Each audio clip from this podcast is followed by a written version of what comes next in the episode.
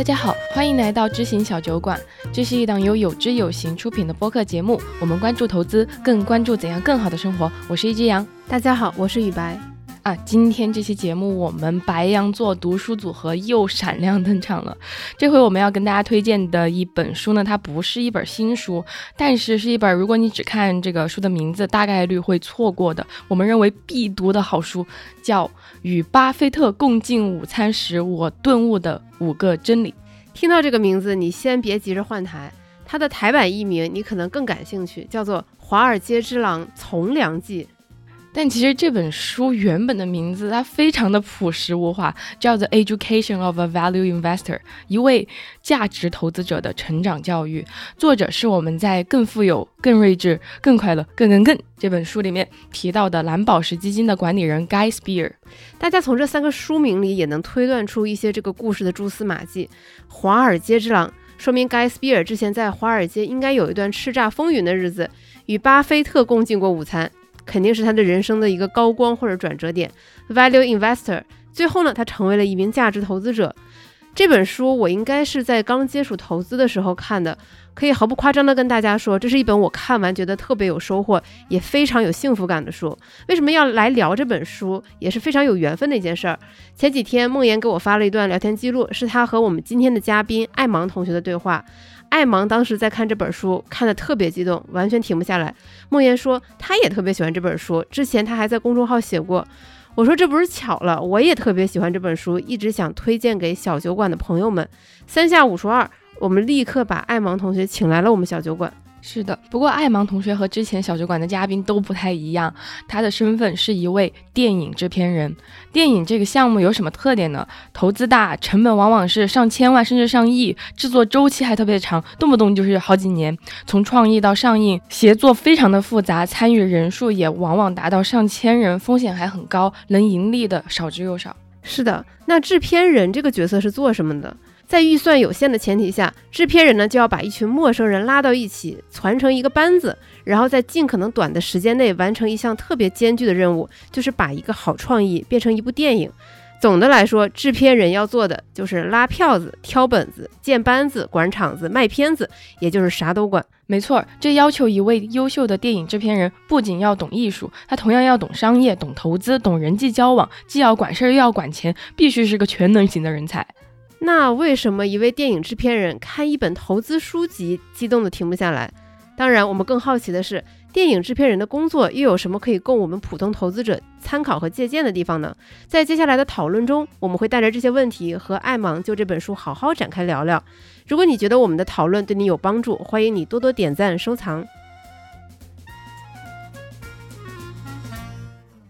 然后我就有一个问题。就是为什么艾芒同学这么这么爱这本书呢？我我觉得是是当时瞬间看完或者一直在读的那个过程是很很激动的，因为我觉得点在于说他是在讲故事。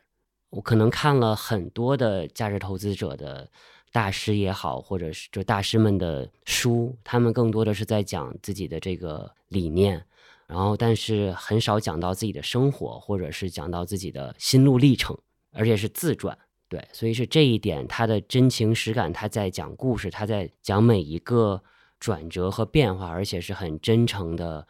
接近毫无保留的跟大家讲的时候，我觉得这个真诚是特别打动人的。嗯，就我看过 Guy Spear 他去谷歌做了一场演讲，那当时那个演讲的主讲人就是介绍他的时候说，这是一本很有意思的书，在这本书里，作者不断的强调自己的缺点和他在投资之路遇到的每一个人他们的优点是什么。就是 Guy Spear 是一个非常非常谦虚的人，他在里边，他他非常乐于怎么说，他非常愿意暴露自己的脆弱性。告诉大家说他犯了哪些错误，以及为什么会犯这些错误，以及他身边的人给予了他怎样的帮助。就是我看的过程中，我也会说实话也挺激动的。呃，然后而且尤其是看完以后，会有一种就是很幸福的感觉，觉得说啊，遇到这本书真的是一件非常开心、很庆幸的事情。就一个人愿意这么毫无保留的把自己的。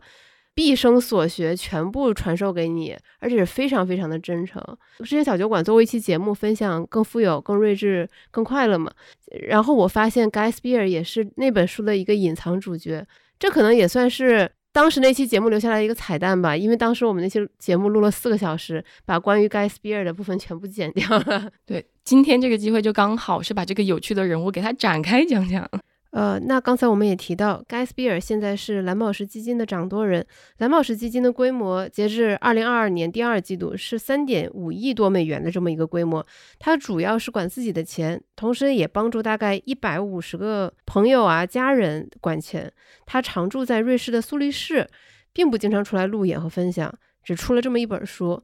呃，不过值得一提的是，他大概每过一两年会举办一个价值投资者的论坛，会邀请大家到苏黎世附近去滑雪，以滑雪为主题，然后大家来聊一聊投资，基本上都是朋友和朋友的朋友。总的来说，盖斯比尔就是这么一个隐居的基金经理的状态。但是这个人的名字，如果你留心的话，又可以在很多地方看到。比如我们刚才说的“更更更”，他帮作者牵线了书中多位非常低调、几乎不接受媒体采访的价值投资者，帮助出版了这本书。又比如说，很多我们耳熟能详的明星级投资者都愿意和他打交道，包括但不限于巴菲特、芒格、比尔·阿克曼、克里斯·浩恩这些等等等等等等。这些明星投资者，他们的性格和做事风格很迥异，但他们都乐意和 Spear 交流、沟通，甚至帮助他。这完全能说明他非常富有个人魅力。那么，先请大家，就是对你们来说，这本书最打动你们的点是什么？也就有哪个情节让你印象最深刻？整本书里面，整本书里面，我觉得就是二零零三年。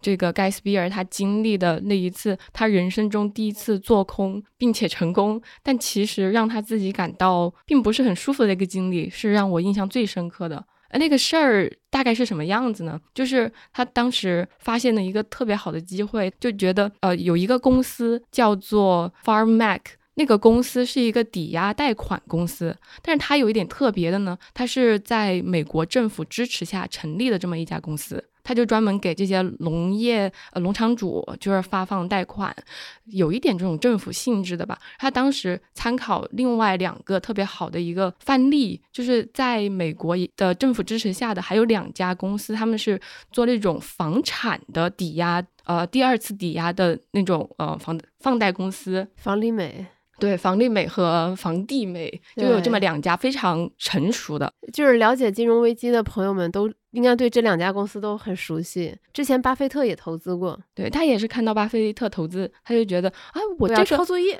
对我这个这个 Farm Mac 和这个完全就是一毛一样的呀，嗯，值得投资，就是找到了投资的圣杯。是，然后然后他就已经买都买了嘛，然后他就跟他的朋友们说，哎，我买了这个。对对，就我最近做了一笔投资，哎，我觉得还挺不错的，跟你们分享一下。嗯，然后这个时候叱咤风云的一个基基金经理 Bill Ackman 就出场了，他从大家共同的朋友里面就得知了 Guy Spier 买了这个 Farmac 的股票。嗯，对，然后他他花了一段时间研究，然后他告诉，然后他就跟 Guy Spier 说，这家公司它存在一定的问题，并且把他的顾虑跟 Guy Spier 全部讲了一遍。然后 Gaspier 这个出了一身冷汗，发现说，哎，确实此间有诈。于是呢，他就清空了自己的所有的持仓，并且他也去做空。呃，Bill Ackman 告诉他的时候，也跟他很坦然的说，我研究完了之后，我就做空了，就 short 了这只股票，你要不要跟吧？他听完了以后说，嗯，有道理，那我我也跟，我也做空。嗯，从这一场做空里面，他们最后是赚到钱了嘛？但是也因此就引起了当时的那个 Attorney General 的一个检察官的注意，然后就怀疑他们就是这个操纵操纵市场。对，为什么呢？是因为他也在一些媒体上或者是公开采访中提到了他对这家公司的不看好。那这自然这个树大招风嘛，你不停的在说这个公司不好不好，它的股价果然下跌，且你做空获得的利润当然会遭到一定的审查。虽然这件事情最后他应该也没有获得很多财务上的损失，但是却让他焦头烂额，因为毕竟是个很麻烦的事情。对，就惹上了官司，每天就发现自己都在处理这些这些事儿。但我会觉得让我印象很深刻的是，我觉得这是他做投资以来可能第一次那个 ego 又变小的一个瞬间。因为他跟 Bill Ackman 对话的时候，他就跟 Bill Ackman 说：“他说我看的这个公司 Farmac，它可是有政府背书的。”然后再去看到 Bill Ackman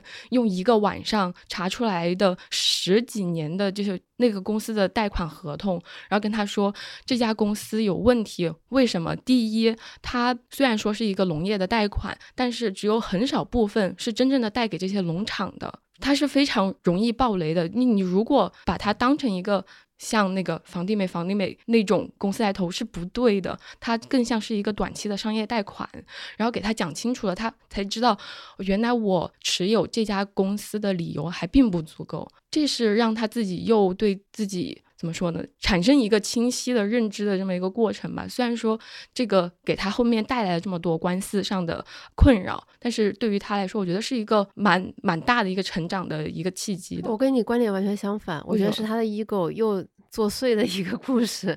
因为他就是因为他的 ego 作祟，所以他最后做空了呀，因为他。其实内心还是为自己的判断失误而感到羞恼，所以他做空，而且他上媒体不断的说，我发现了这家公司不好，但他也不会说，其实这个是我朋友比尔阿克曼他发现的，他会说这个公司哪哪有问题。其实这就是 ego 作祟的各种征兆，以至于他最后意识到说他不应该做这些事情。我如果我不选这家公司，我就我就清仓，我就不买入，然后我去研究我更感兴趣的那些公司，这就够了。我因为这样的一些心理的因素，我去做空，然后我又去唱衰它，让我惹上这些不必要的争端，这是这是没有意义的。就这个，所以这是这个事情让我印象深刻的点，就是我们在生活中肯定也会遇到这种事情。哎，那个谁谁谁，哎，他怎么这样？哎呀，我要告诉别人，跟别人说，其实积这种口业是真的完全没有意义的一件事情。其实小杨刚才说的，他也是对的。就当整件事情过去之后，他意识到了自己的这些问题，他意识到是自己当时因为一些可能是虚荣心或者不愿意自尊心受损。到处去唱衰这家公司，让自己惹上这些麻烦。同时，他意识到他自己确实是没有比尔·阿克曼那么聪明。对，就是之前他会想说，我牛津毕业，哈佛毕业，就天之骄子，一上来就是标准的牛津、哈佛这个什么华尔街这么一个轨迹，我也应该成为像比尔·阿克曼那样，就是手里有数十亿美元这样资产的一个基金经理。他后来意识到说，他可能确实跟别人存在着一定的差距。就这承认这一点，我觉得对于这样的一个人来说是非常难得的一个事情。这本书里面还有一个让我印象很深刻的点，发生在两千零八年金融危机的时候呢，让他意识到了之前从来没有想过的一个侧面。就如果说两千零三年是给他当头棒喝，就是说你其实对自己的投资思考的没有那么的完备，那零八年是让他意识到自己可能对于投资以外的世界也是这样。然后那个触动他想到这个点的事儿是什么呢？就是两千零八年的时候，在雷曼兄弟倒闭前夕，他爸爸突然给他打电话说：“哎，你觉得就是雷曼兄弟会不会倒闭吧？”然后这个时候他才觉得就是倒吸一口凉气，是吧？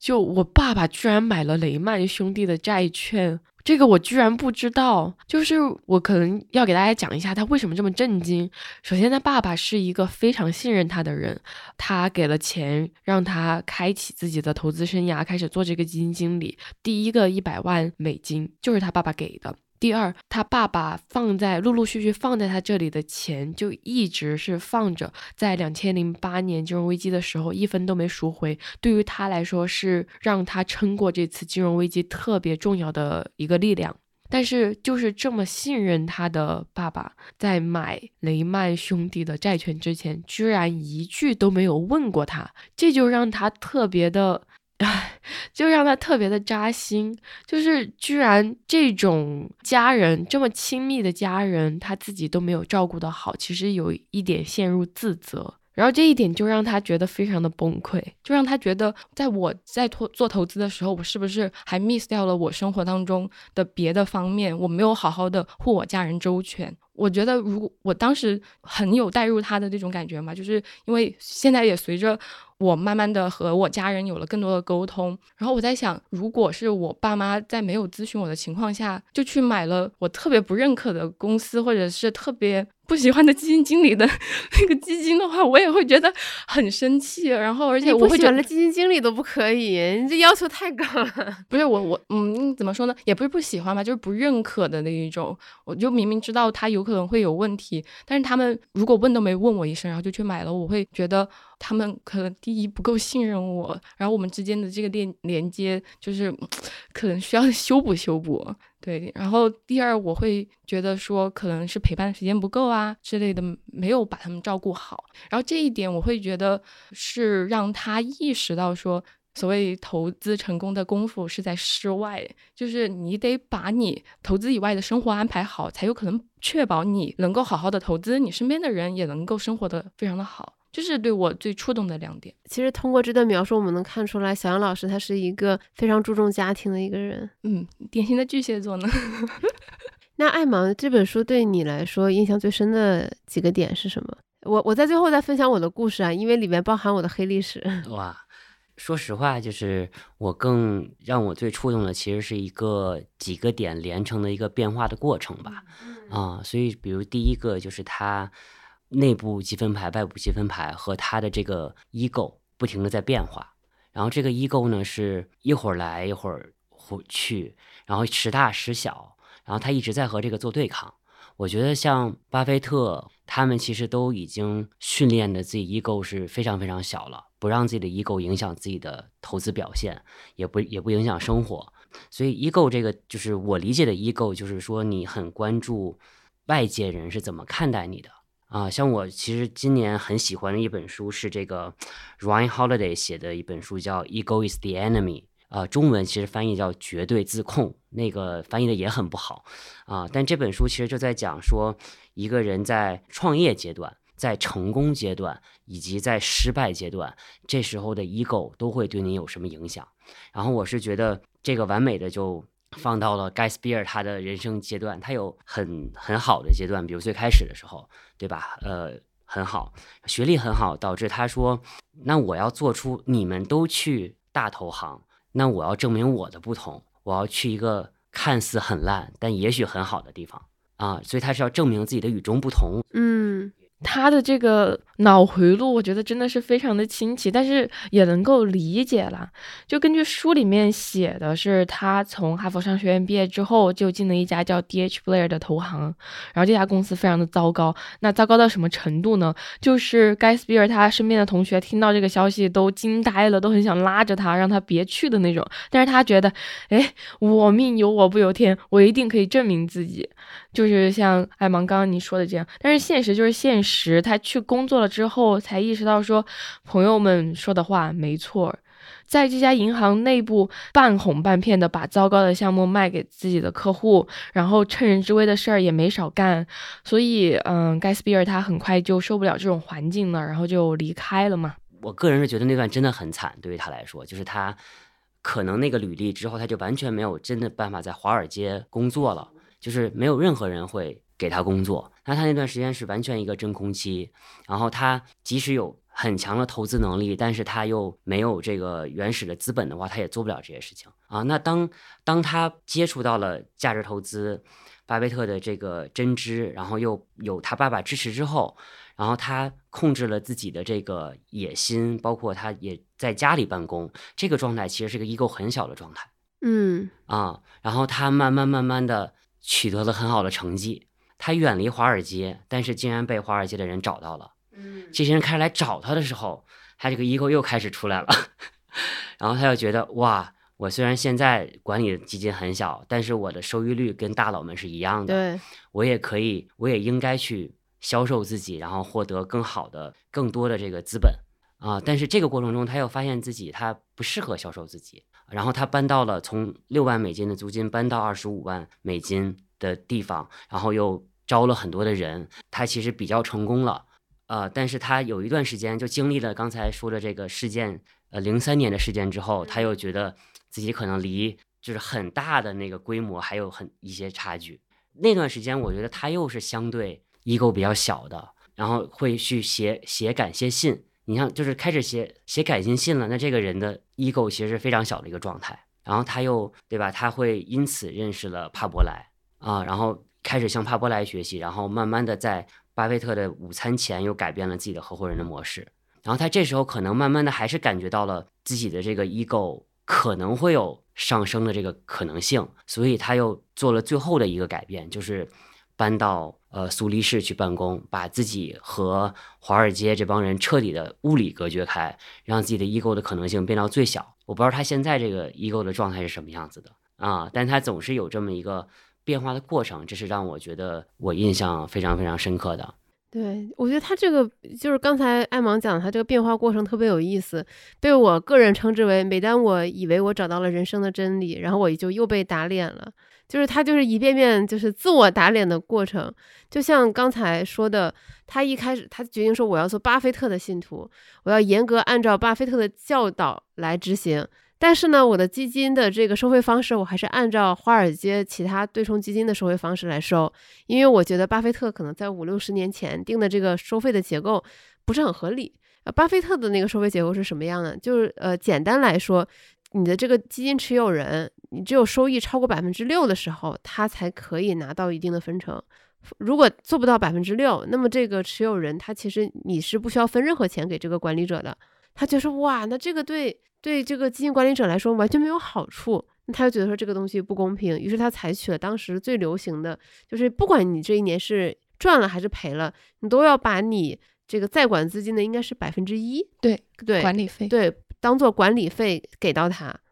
对，这个就是这也是让我就他的这个基金收费的管理方式是让我觉得很呃很有印象深刻的嘛，因为对于传统的我觉得基金来说，不管是华尔街的还是。国内的吧，就是你不管不论基金表现如何，今年可能大跌多少多少，但是那个百分之一的管理费是在那儿的，就是基金经理他旱涝保收，说白了是这样，但是基民可能亏很多钱，就是这个哪怕是在普通人看来很正常的一件事情，就是你毕竟基金经理也做了很多的努力，没有功劳有苦劳嘛，他应该有这个收费。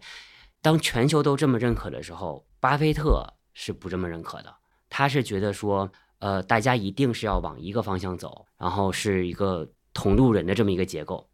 这所以他最开始就是百分之六以内，相当于是免费帮你干，然后超过了部分，他是收二十五百分之二十五的这么一个激励吧。因为巴菲特他深深的明白一个激励的作用，这也是芒格那本书里提到了，就是激励的方式对于一个长期的表现的作用。啊，就像说，就是可能价值投资是一个非常完整的体系，包括像有知有行一直在提倡的这个四笔钱，就如果没有把这四笔钱分好，对吧？我投资的时候，我觉得哎特别低了，看似就是也可以抄底了，我是不是要拿另一笔钱来来补投资的钱？但一旦这么做了，它可能就会有更多的风险，所以这是长期的来说，巴菲特设计了一个长期主义的一个激励合伙的方式。啊，然后来让自己无论如何都想要为朋友、为家人、为合伙人去赚取更多的收益。那帕伯莱他可能刚开始他也许没有想清楚为什么要这么做。这里稍微提一句，帕伯莱呢，他是一个呃来自印度的投资人，他最出名的就是被称为巴菲特的门徒嘛，就是他非常非常的崇拜巴菲特，并且完完全全的复制和克隆了巴菲特的那一套行事准则啊之类的，就以防咱们有新的朋友在听这一段，然后不知道他是谁，就是可能价值投资这里这套体系是非常非常完整的了，所以。帕伯莱是很快全学了，但在盖斯比尔这边，他总是觉得我我我先学一点儿，然后其他的我先不学。但他慢慢变成了全学这么一个过程。然后到合伙人基金这件事情呢，我觉得也很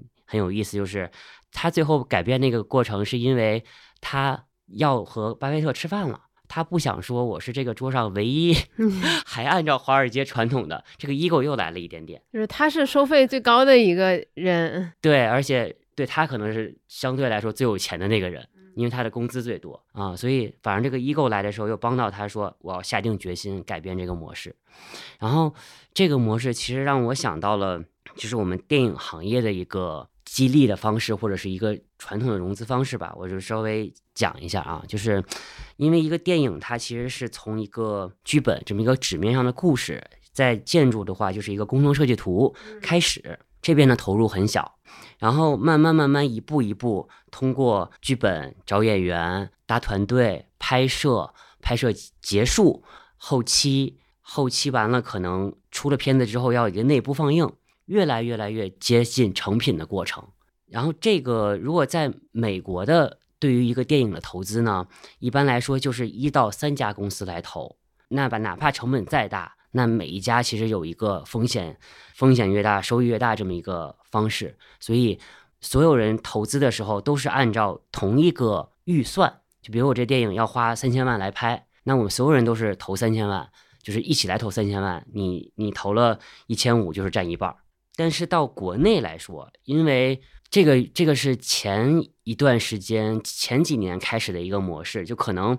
因为电影市场好了，所以想要来进入的这个资方多了啊。那我们一个好的项目，很多人都想投。那最开始可能只有两个人投，但后来发现，哎呀，这个人这么多人想投，大家就把这个电影的预算或者一个估值给炒起来了。嗯所以就是整个电影从剧本，我们可以叫它天使轮，然后到最后上映 IPO，这过程中其实可以分了好多轮儿。这个也是一个电影公司之间互相的去减少自己的风险的一个一个机制。嗯。啊，就是我我可能我是这个电影公司的呃这个电影项目的创始方，我拥有的股份就相对比较多，但是越往后我其实想获得一些现金上的落袋为安，然后又有很多人愿意相对高的估值来买我这个项目，啊，就是其实你们也是有退出机制的，是吗？这个就是通过合同哦。啊，就是相当于可能说我我最开始是花了比如一百万占百分之十的这么一个股份，然后后来有人愿意花两百万来买，对吧可以？再那我就先卖百分之五，我留百分之五。这么复杂，对，这个其实是全部是基于合同的一个一个一个交易机制，但是你可以在，因为电影它是一个挺漫长的过程，它可能是从剧本到最后是两三年呢。这过程中，大家对于这个片子的认可、估值、风险一直在不停的变化。这家公司自己在承担的一个经营上的也是有变化，他可能自己开始觉得。我很自信，我要全部都都在。但后来可能如果需要现金的话，他就卖一部分出去。所以这是一个一直在变动的这么一个过程，很像公司的上市。所以，所以如果你是比如说刚进电影行业的一个电影投资公司，但是如果我通过以很高的估值来买一个项目的话，我是有可能变成一个很好的项目的联合出品方的。这样我就获得了一个大项目、好项目的经验啊，那我可以再去。参与别的项目，别人会信任我，所以后边就是你有一些好项目，你炒得很高的时候，尤其是前几年的时候，是真的有人会买的，会有人来接盘的。所以这个就是一个电影电影项目的溢价融资的一个事儿啊。然后这个事儿可能大家业内是一个多年都是默认的，没有什么改变。就你可以看到一个一个大的电影项目，它可能有二三十家的。三四十家的出品方，哎，这太懂了。就是看电影说这个片头怎么这么长，一个公司 logo 接一个公司 logo。对，就 logo 可能只有五六个，因为他们是最大的出品方。啊，对，然后看出名品字一一大串儿。对，有有很多啊，因但是的确就是，如果说一个电影，就是最开始的时候，我对这种溢价可能还不太理解，觉得是就是不应该这样。但后来我又觉得说，一个电影它的确。你不同的阶段来投资的话，它风险就完全是不一样的。那为什么要按照同一个估值？所以这个是业内惯常的做法。但直到我可能前几年的时候去听了一个前辈制片人的课程，他在讲他的操作模式是：如果当他能控制这个份额的时候，后来参与的资方都是按照同一个估值来投。但是如果说这家公司后来有利润了，他会从这个利润里边说分一部分过来，就是如果亏的话，大家同时亏；赚的话，你可能要少赚一点啊。这样还是保证大家是一个同路人的结构，就是不会说变成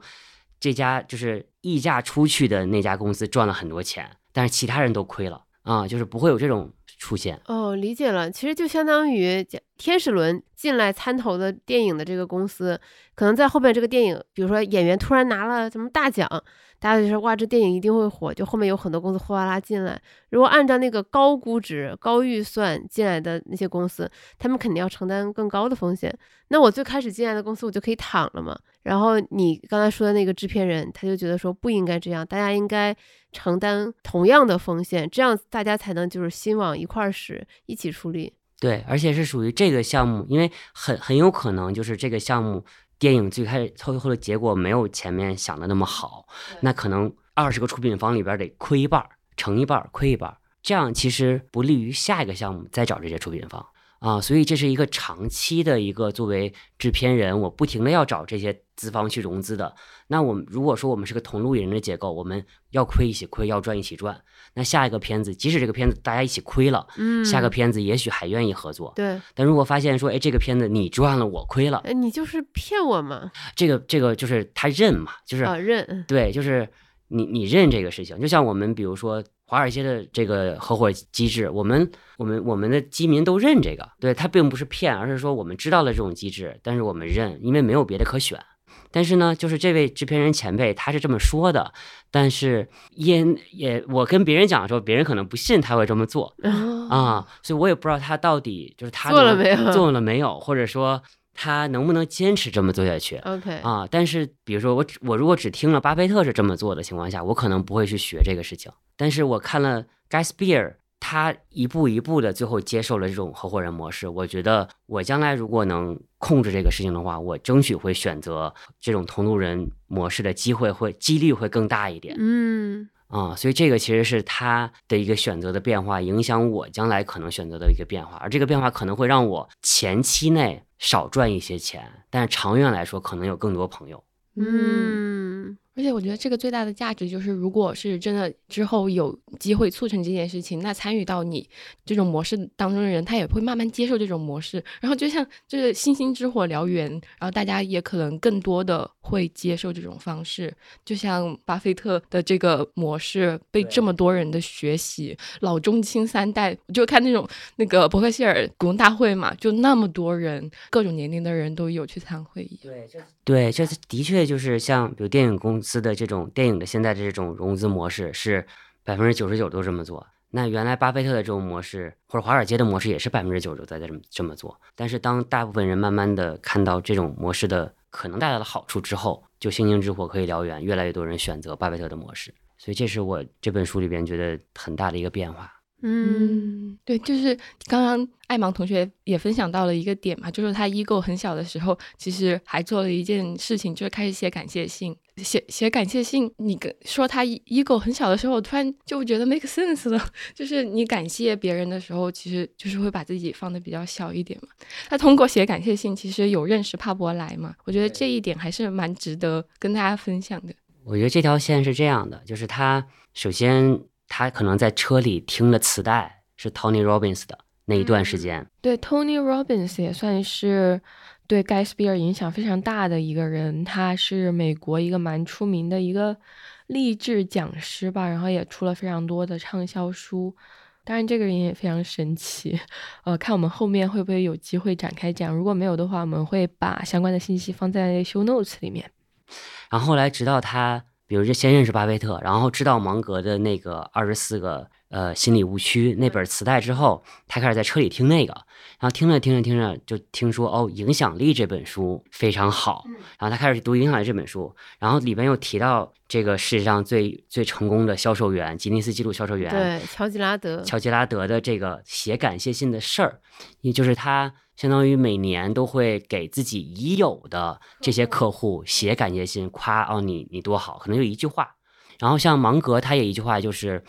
比如说他在律所的时候嘛，他别人问他说怎么去搞到更多的客户，芒格就有一句话，你把你现在的客户服务好就可以了。这也是杰拉德，他其实一直都是在关注的是自己的留存市场，他从来不去找新的客户，他就是不停的给自己老客户写感谢信，然后写贺卡，让提醒他的存在。然后当这些人的朋友们需要买车的时候，他们还会想起杰拉德啊。其实他一直是在关注一个存量市场，所以就是发现写感言这件事情有用之后，盖斯比尔可能也开始就学习这件事情，然后给身边的一些人开始写。然后直到他参参加了这个帕伯莱的一个这个投资会吧，他首先就是才发现帕伯莱的业绩很好，然后又非常的谦逊，非常愿意分享。这个本身对他的就是他肯定愿意感谢他，但是如果之前的话，他可能不会有这个行动。但当这个行动真的发生之后，这这封感谢信竟然变成了那整个会场之内帕伯莱唯一收到的一封信。我觉得对于帕伯莱来说，他也是一个很需要被感谢的人。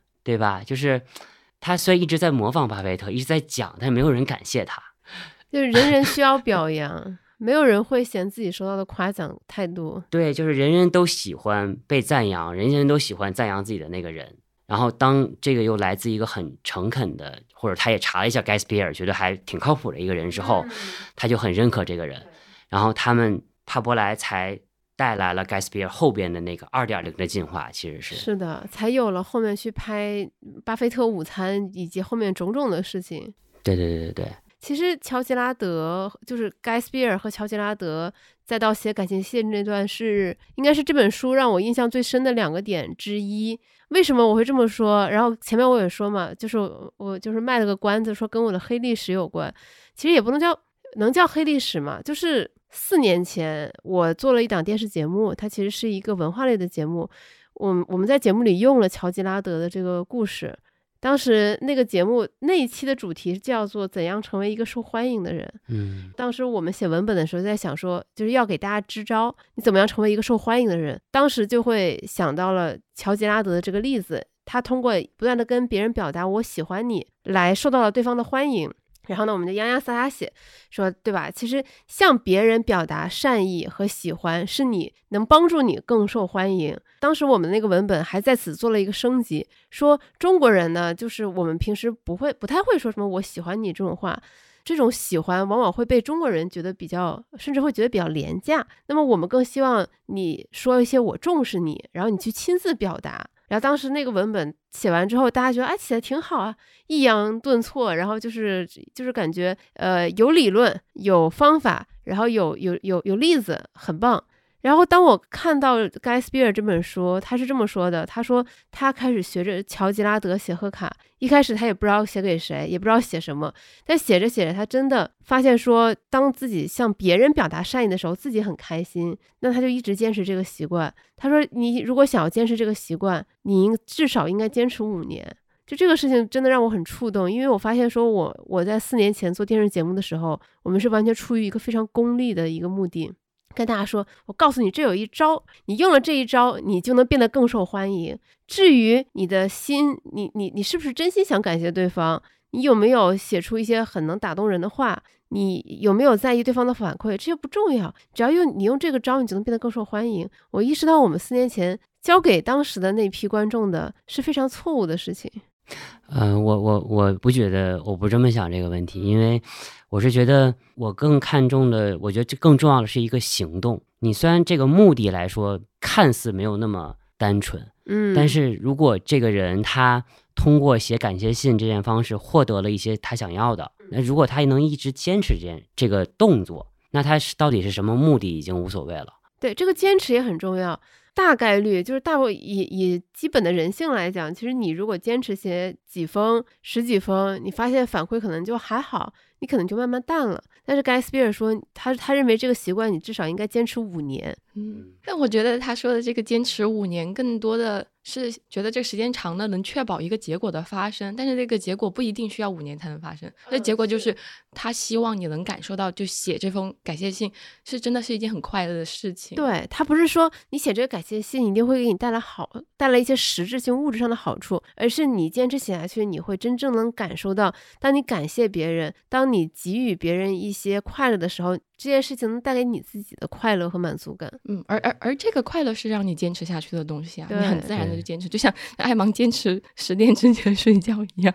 没有没有，我我这里边插一句，可能跟就这本书里边盖斯比尔没有明确多讲这个点，但是对我影响非常大的就是就是感恩这件事情。然后这个事情其实是，比如说可能国内就像你说的，大家不会明确的表达这个事情，然后会不会去想这个问题，然后但是。美国可能有专门的节在讲这个事情，所以我我有一本书，首先我先看一本书叫《感恩日记》，其实就是你每天早上起来之后要想三个事情，你要去感恩，一个是感恩一件就是习以为常的事情，就这件事情天天都在发生，但是要不要感恩？一个是感恩那种意料意料之外的惊喜，还有就是意料之外的灾难。就是其实每天都要感恩这三个事情，然后这样让我就是像我刚才说的，就是你为什么一个人可以随时随地感到开心，是因为感恩这个事情是变得开心最大的一个力量。比如说有时候我在一个项目里边，我会觉得啊，为什么有这么多的烦恼？然后但是我会突然间觉得说，哦，我这个项目还挺不错的，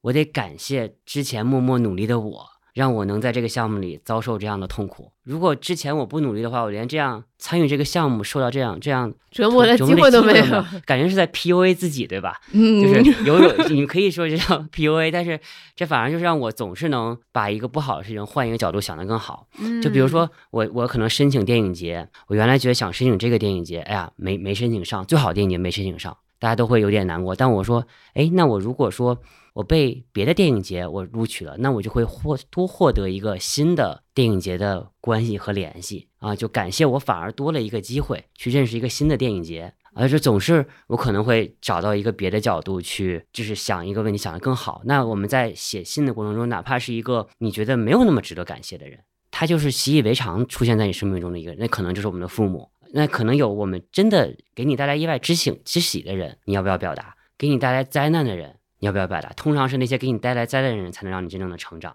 那是不是要表达感谢？我不知道盖斯比尔他给什么样的人写感谢信。他是不是？他他有提到了，他有提到一点，这个记得很清楚，就是他给那个 J.P. Morgan 的董事长写过感谢信，因为就是在两千零八年金融危机的时候，他当时他有贝尔斯登的一些资产，不不是他的把钱存在了贝贝尔斯登，对那个时候。就很担心，就贝尔斯登整个公司都会垮掉嘛。但是 J P Morgan 就宣布说我们会接管它。那个是两千零八年三月份的时候的事情，然后就是一块石头落地，就是我的资金不会有任何的影响了。就是从二零零八年开始，他每一年都会给这个 Jimmy Dimon 写信。他应该感谢美联储主席。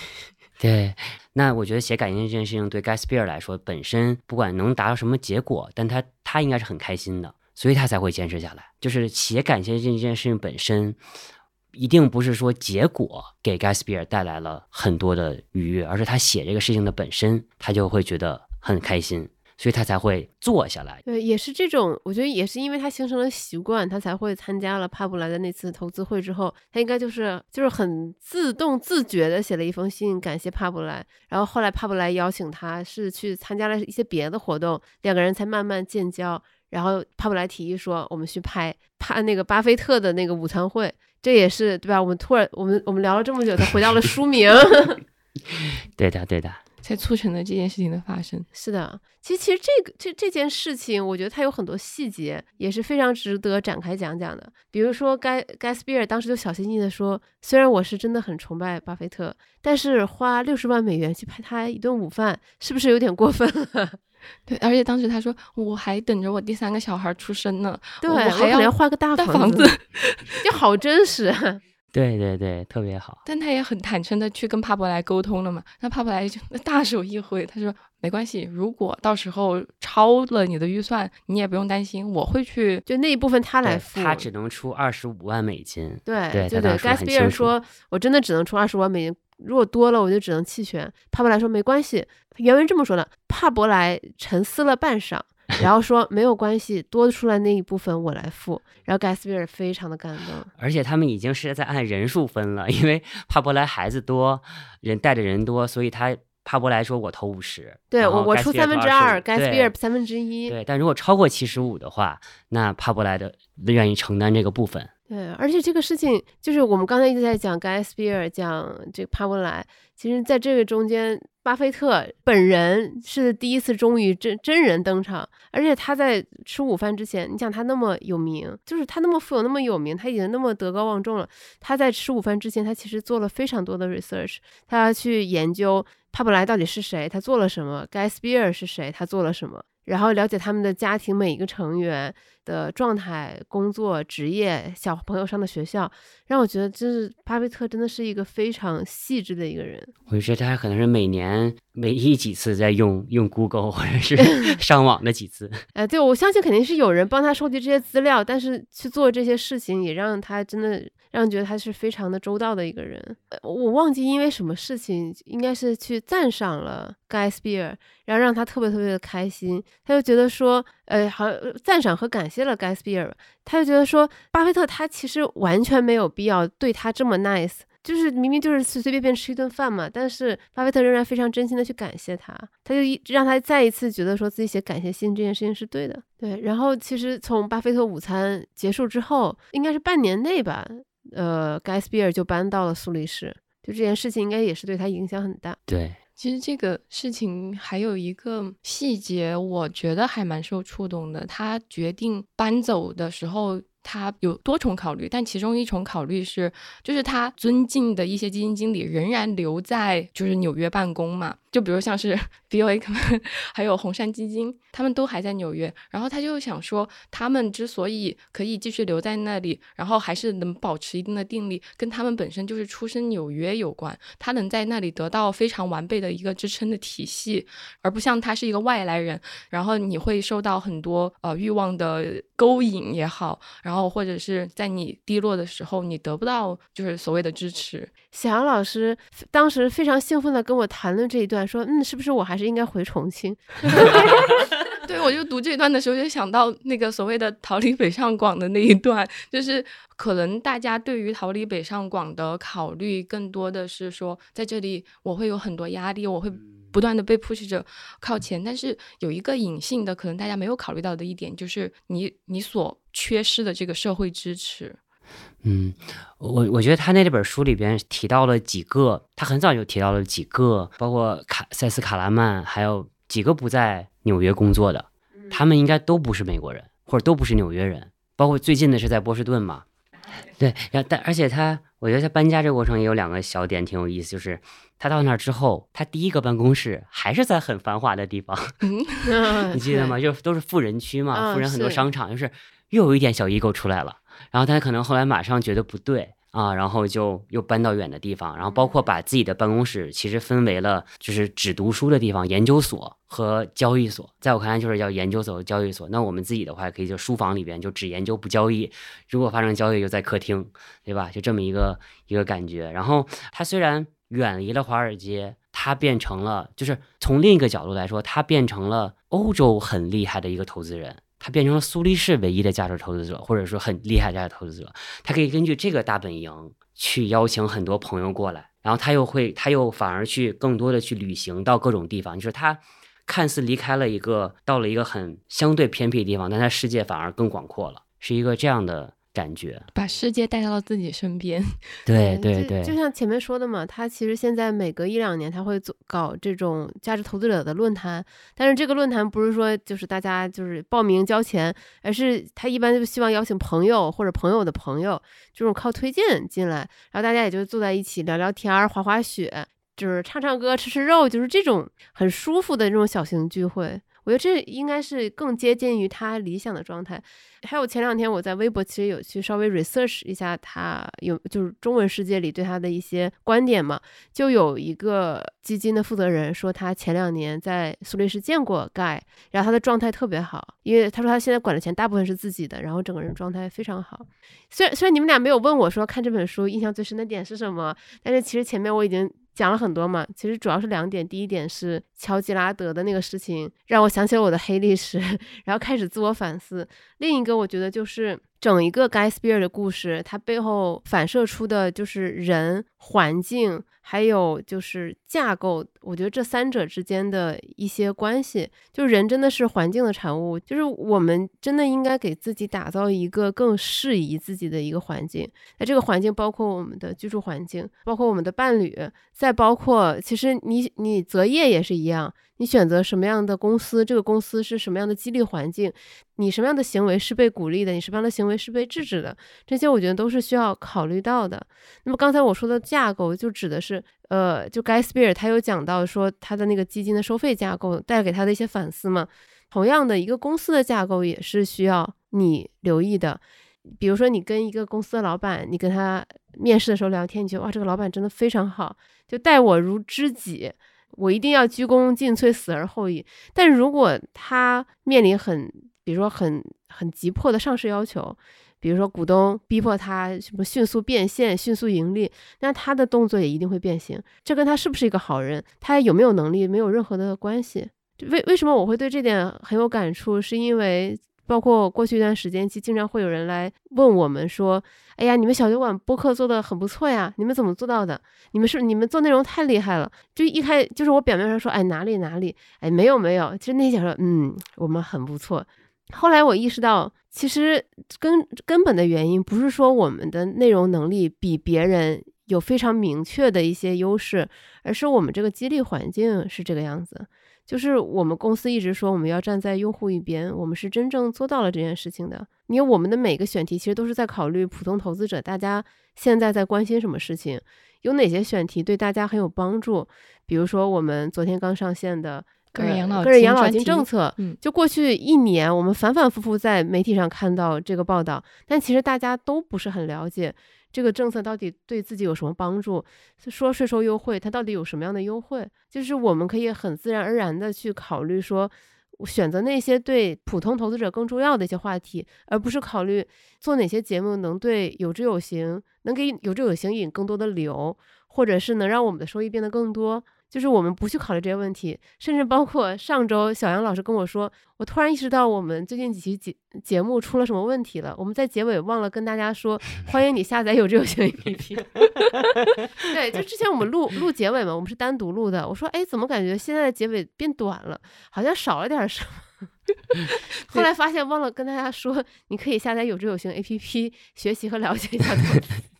啊，这这个直接植入内容呢，算是弥补了之前的了吧？对对对，这这段希望梦妍不要听到。对，我是觉得这样的一个环境吧，这可能是你们老板他其实有意而为之的一个激励的方式，就是给充分的自由，大家随便去做。然后这个就是像巴菲特一样，就是你给到一个人充分的信任，然后这些人不会辜负你的信任。所以我觉得你们在这个环境目前就非常好，希望以后能一直一直这样下去。对，其其实其实这些发现，我也我我我为什么会有这些发现，是因为前段时间和我们就是兄弟公司聊天嘛，他们也要做播客，他就很苦恼说他想要破圈，他希望他的播客能吸引更多的人。然后我就说你的播客就是内容是什么？他说他们有一个小的社群，他其实是报名上课，然后他其实是服务于里边的学员，以及希望扩大招生。他其实更多的是一个引流的目的。他的每期节目，他并不是特别的站在听众的角度。我说，那你应该首先解决一个问题，就是为什么听众要来听你这期节目？他的每期节目可能是邀请他们社群里的人来聊，那些人在他们所在的领域肯定都是专业人士，有很多年的经验。但首先你要先解决一个问题，就是为什么大家要听一个不认识的素人来分享他的经验？你这个问题不解决，大家是不会听的。他说啊，原来还可以这样想问题。他说没有想到。嗯，对，就宇白刚刚说的前面的这一点，我觉得有一点还想补充的是，就首先我们自己会从用户的角度出发去考虑这些问题嘛。很神奇的是，我们的听众他渐渐的也受到这样感染，甚至会觉得听小酒馆的节目听得太久，但是却没有更好的就是直接就是为我们做什么，然后就给我们打电话说，那个我在餐饮行业干了特别多年，我来给大家分享一下怎么吃的更健康。然后上我们就是昨天上线的那个个人养老金嘛，那个请来的嘉宾，他也是非常认可我们的理念，以及我觉得那期节目让我真的非常非常的受触动，就是这么专业的一个人跟你分享这些，真的是真知灼见，是在别的地方真的是找不到的。但他也就是认可我们，才愿意来做客我们的节目嘛。然后我就觉得这是一个非常正向的循环，就你为别人做一些事情，然后别人就会觉得说我也应该为你做些什么。对，这个其实就是咱们没有点到，但其实是盖茨比尔他最后一部分，他的这个所谓的利他的一个转变吧，就是因为帕伯莱他自己的这个慈善基金做的真的很好，被巴菲特很认可，也真的对吧？就是就是很好，所以帕伯莱也希望自己说不被大家只当做他是一个投资人，而是是一个慈善家之类的，所以可能也受帕布莱的影响。盖斯比尔他慢慢做出了更多的，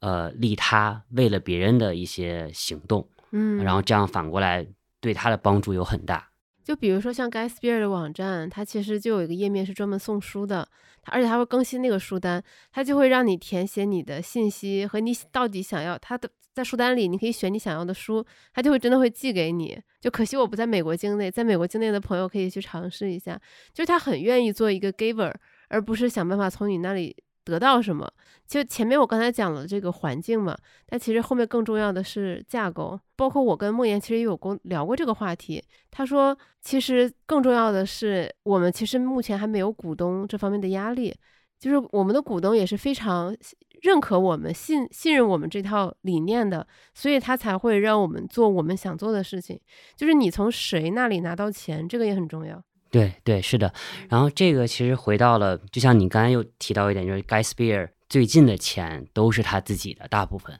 对，大部分是他自己的。对，那他就肯定是更开心了，对吧？那可能像跟他要赎回的，或者是就这钱他更可控了嘛。然后我觉得巴菲特那个整个的体系最根本的就是说，这个钱是不影响你判断的。巴菲特根本不在乎你赎不赎回，因为你买的是他的公司的股票。他操纵的是公司的资金，对，这已经是个最高级的方式了嘛。嗯，其其实盖他像我们刚才说，他现在在苏黎世过着非常，虽然整个人状态非常好，嗯，过着一个很舒适的生活。就是他的整一个故事也会让我非常的感慨。他其实放下了非常多的执念，比如说放下了所有名校生，他就都应该在呃就应该在华尔街打拼的这个执念，放下了自己对于管理。几十亿美金，甚至上百亿、上千亿美金这种叱咤风云明星的这种执念，也放下了所有让自己变得更加就是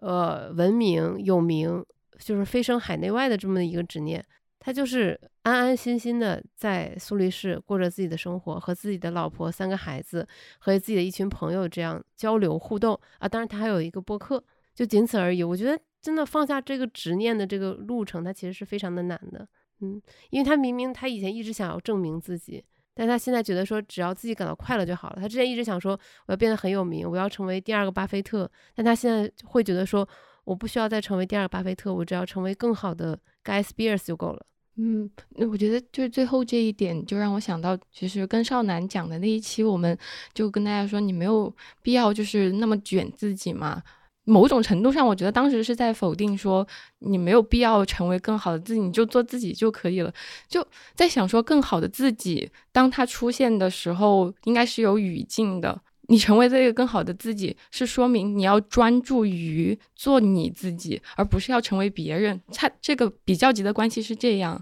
对，然后另外一个理解的角度是，呃，我跟上南那一期，它其实更多的是说，呃，有的时候我我们当时聊的那个语境。稍微贬低了“成为更好的自己”这句话，是因为其实很多人理解这句话，理解为说我现在这个现状还不够好，我对我这个现状其实很不满意，只有达到更好的状态，我才能获得内心的平静。就这种理解是不对的。更好的一个理解是我现在很好，如果我能变得更好，那我也很乐意接受这样的结果，我也很愿意去呃往那样的一个状态去努力。对，但怎么说，就是有有一句话就是。就不是说我们想要，我们想要成为谁，或者说我们想为成为什么，而是我们想要去做什么。就是比如我我很想成为一个很厉害的人，或者说我想成为一个很厉害的投资者，还是说我想每天去按照一个正确的动作去做投资。就是我比如说我希望我我一个小署名就是说我 I invest but I'm not an investor，就是我投资，但是我不是投资者。就是我我不给自己定义这个身份，我不给自己定一个结果。而我是不停的在做这件事情。那你在工作当中，比如说你看到了一部很好的电影，你会不会想说，哎，要是我拍的多好，要是我继续做导演，或许我也能拍出这样的片子。哎，我也挺好奇的，毕竟艾芒，你之前提过，就最先踏入电影行业的时候是想成为一名导演嘛？对这个想法是，我觉得就是每每每当我和就我和我身边的导演交流，当他们在聊很创意的东西的时候，其实我都很想说，我也回到当导演的那个感觉。但是呢，后来我是觉得说，也许我没有必要说执着于说我要成为这个创造者，我能让那些呃好公司或者好电影进入我，能影响到我，真正的影响到我，其实也是一个很棒的事情。啊，如果我一直还在想的是说，哎呀，我要拍出比他更好的电影，我要能拍这个电影就好了，而没有让他真正影响我，我觉得这也不是我希望的一个状态。所以我现在就没有说，呃，非要说这个，就是如果是部好电影，我可以很好的去欣赏它，然后恭喜这个团队，恭喜这个导演，而不会有什么呃嫉妒之心，或者说，哎呀，就是我我要是这个点子我想到就好了这种感觉。其实我觉得这种心态跟书里 Guy Sper 他。其实他最后算是放，也是放下了他的执念，就是他之前也很想成为像 Bill Ackman 那种能掌管数十亿美元资产那种明星基金经理，他一直以来还是有这个愿望的。他觉得我这么聪明，我这么优秀，对吧？我而且我这么勤奋，我又又这么好学，我怎么就不能管数十亿美元的资产呢？但他后来意识到，就是这个执念并不是他真正想要追求的一个状态。是是，就是我最早，比如说想做电影的时候，我我一方面是很喜欢导演那个名署名啊，但另一方面我其实很喜欢看到电影最开始那几个 logo，那几个电影公司的 logo 出现在最开始，然后幻想着有一天自己的一个厂牌的名字也能出现在片头，然后后来可能又看了很多商业的故事啊什么的，总是幻想说有一天自己的公司也能很大。对吧？自己的电影公司也能很大之类的，但是越来越明白说，我们就是能控制的那一点，是有时候你是不一定能真正能做到说自己想做的那个体量。啊！但是唯一能控制的是我，我能控制的是，因为体量一大上去了之后，尤其是做电影，你水平质量就会参差不齐。尤其是你可能公司有了这么多人之后，你就得给他们安排这么多项目，嗯啊，那这个项目里边赚的亏的就不好说，然后质量也不一样。但是也是我这两年接触到 Flowmo。然后接触到少男和呃 Light 他们的这个理念吧，其实就是说保持一个相对小的体量啊，反而能保证这个质量的输出。嗯，就接受了真实的自己，我觉得这是非常了不起的一个事情。这可能也是我最后看完这本书有有点很感动的感觉的原因吧。嗯嗯，对我还想补充的最后一个点，可能是就是正是因为他接受了自己，他会觉得。在给人家建议的时候，特别强调这一点，就是说各位也应该根据自己的情况去找到适合你们的方式，包括他最后给的这个投资清单。对，在节目最后，我想到有有一部分是前面漏掉聊的，就是对于我们节目的可能大部分听众来说，其实这本书可能后半段也是非常。是比较干货的，比较吸引就是投资者关注的，就是他列的，刚才小杨讲的，他列的这个投资清单，就是他有一些乍一看让人无法理解，但是仔细想想又很有道理的一些原则。他从来不让别人给他推销任何的股票，呃，只要对方能够因此获利，他是绝对不会做这个事情的。还有他从来不和他投资的公司的高层见面，就是他自己其实有一个不为清单，就是 Stop Doing List。觉得这个是让我非常的印象深刻。对，就我觉得这，比如说很多人看的可能主要是看见最后八条嘛。对，那咱们其实没有讲这个东西。关键是他给的这个八条还不不是就是只给你列一句话，而且他都在讲自己的故事，讲自己亲身经验，为什么我会有这条原则？对他们也是受那个阿图葛文德的影响。之前他他是算是奥奥巴马政府的医疗顾问，然后他出了那本非常有名的书《清单革命》嘛，其实影响了非常多领域各种知名的人士。我很多年前还看过这本书，完全不记得里面出现了盖斯比尔和帕伯莱。然后我今天早上重新翻说，哎，真的有一章专门是讲他们，他就就是那葛文德就是讲说清单对于投资领域的人起到了什么样的作用，很神奇，发现自己认识的这些人全都串了起来。对，那他每每犯一个错，他就多了一个将来能不犯这这个错的机会。你刚刚说，呃，这个清单其实对做投资的人会有什么用？我觉得它里面有一句话特别经典，他说这个清单不是帮你更投资业绩更好的，他就是说，就像飞机那个飞行员的那个。清检查清单一样，它是为了不犯错误，为了防止飞机坠毁的。对，但本身就是我们在生活中犯的错，如果比别人少，或者说我们本自己犯的错就是很少的话，那它慢慢的就是会越来越好嘛。对，所以本质上也是让投资业绩越来越好的一件事情。就像竞技体育一样，你很多时候。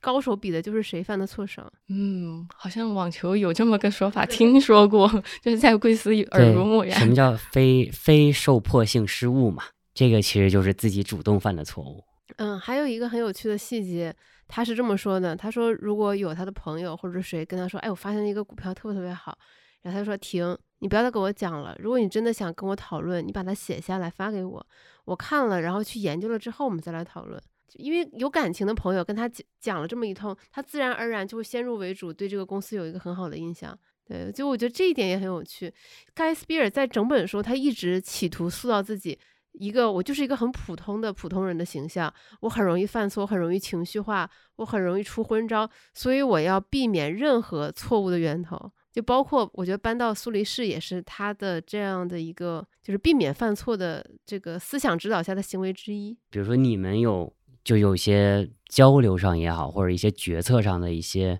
失误，有去就是可能总结这个事情它为什么会发生，或者是发生在什么样的时候。比较多嘛，因为对于我来说，可能是晚越到晚上吧，啊，就是我可能起的稍微早一点，那可能越到晚上，我的注意力、我的控自控力就越来越弱，所以那时候，但是电影行业有很很多是在那时候发来消息，那那时候如果我去回复的话，那可能就是我最最差的一个状态下啊，所以我就慢慢的我知道这件事情之后，我可能就会定一个点儿，就是我就可能就关手机，就就不接受任何信息了，然后有什么信息。第二天早晨我会尽快回复，那个时候是我，这是我自己给自己的一个机制吧。我会意识到自己这方面非常多的欠缺，就像工作上，如果遇到一个就是比较大的，就是录音事故也好，或者怎么样，然后我会希望这个事情过去了，然后我就再也不要再想了。但是很很棒的一点就是，雨白他有些时候会跟我在沟通这个事情的时候，然后相当于和他一起进行一个复盘，然后在脑子里面把它记下来。就是我针对就是如果一些失误也好，我可能需要外力的帮助，然后才会主动的去想这件事情。我，但我接受我自己啊，我没有觉得我自己，你不是你们太过接受自己，这才是问题啊。对，就是怎么说呢？当老当学生准备好了，老师会出现的吧？就还需要一点准备时间。嗯，好的，闭环的。我倒没有说非常明确的机制，但是我会非常清楚的提醒，尤其是近几年会提醒自己，就是首先人情绪不好、状态不好的时候，你做的决策很容易会出现偏差。这个我相信大家都知道。但是我会发现说，很多时候你情绪不好、状态不好，它是源于你当时的生理状况。它不代表说这个事情真的完蛋了，没得救了，可能就是你饭没吃好，你觉没睡好，或者你多喝了几杯咖啡，你的可能血氧浓度不够，或者是怎样导致你说我的现在心情很差，我觉得这个事情没得挽救了。就一般这个时候，我会我会告诉自己说，你就暂缓一下决策，要么去吃东西，要么你去睡觉，要么这件事情反正你一天不做决策，就天塌不下来。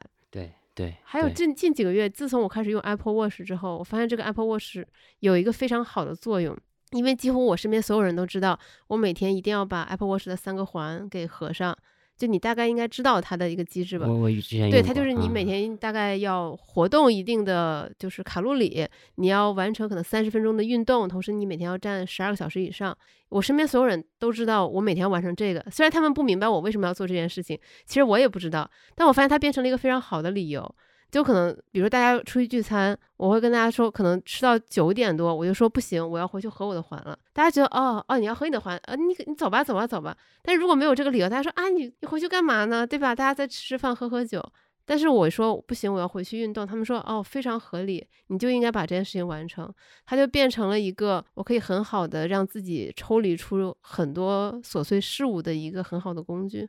哦，原来如此。对，我觉得这个是。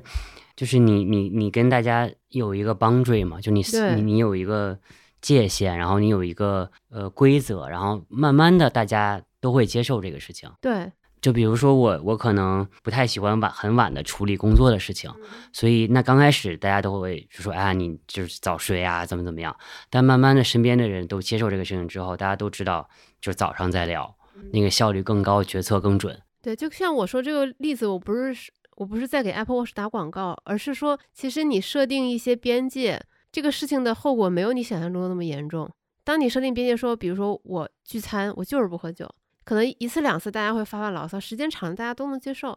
你可能会说，你晚上十点之前一定要回家。一开始大家说，哎呀，怎么这么早就回家？但是时间长，大家是可以接受的。就其实没有什么了不起。如果你有一些感到不舒服，或者你希望实现的一些习惯，你完完全全是可以让你周边的人知道的。嗯，学到了。反正就是听众朋友们，如果你们也有这个需求，从社交场合要离开的话，不妨也长时间的实践一下雨白的 Apple Watch 大法。那其实聊到这里，我觉得也可以差不多收个尾，总结一下。你看，我们从盖斯比尔这个人的人生历程的几个转变开始，其实聊到了很多映射在我们心里的东西。呃，有我们可能对未来的希冀，有对过去的。一些回顾和反思，我觉得真的是特别开心的一次聊天。那其实我们也很希望听众朋友们多多和我们互动。如果说你们看了这本书或者听了这期播客，有更多的关于盖斯比尔这个人给你的启示，或者是说一些我们在播客里面没有提到，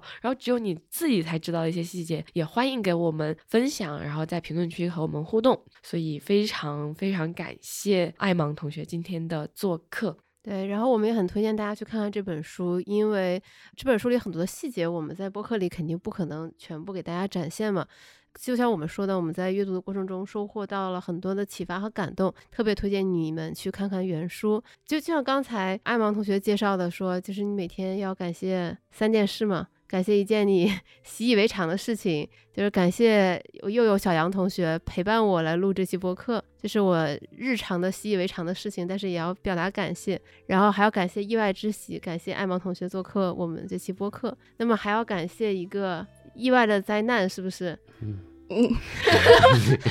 灾灾难对吧？大家听了笑声，懂的都懂。对，然后如果你有兴趣想要坚持感谢别人的话，也欢迎你从此时此刻给你关心的人，给你曾经想要感谢的人写下一封感谢信发给他，表示你真挚的谢意。或许你不需要坚持五年，你只要坚持一周、两周、一个月，你也会发现这个习惯会逐渐带给你心态上的变化。也欢迎到时候你给我们分享你的感受。嗯，谢谢大家，谢谢大家。和往常一样，非常感谢你收听到这里。如果你喜欢我们的节目，欢迎把它分享给你喜欢的朋友。如果你觉得我们的内容确实一直以来都还不错，欢迎给我们在苹果播客或者别的什么可以打分的平台给我们留下五星好评。你的鼓励就是我们前进的动力。如果你对了解更多的投资理财资讯感兴趣，也非常欢迎下载有知有行 APP。我们下期节目再见，拜拜。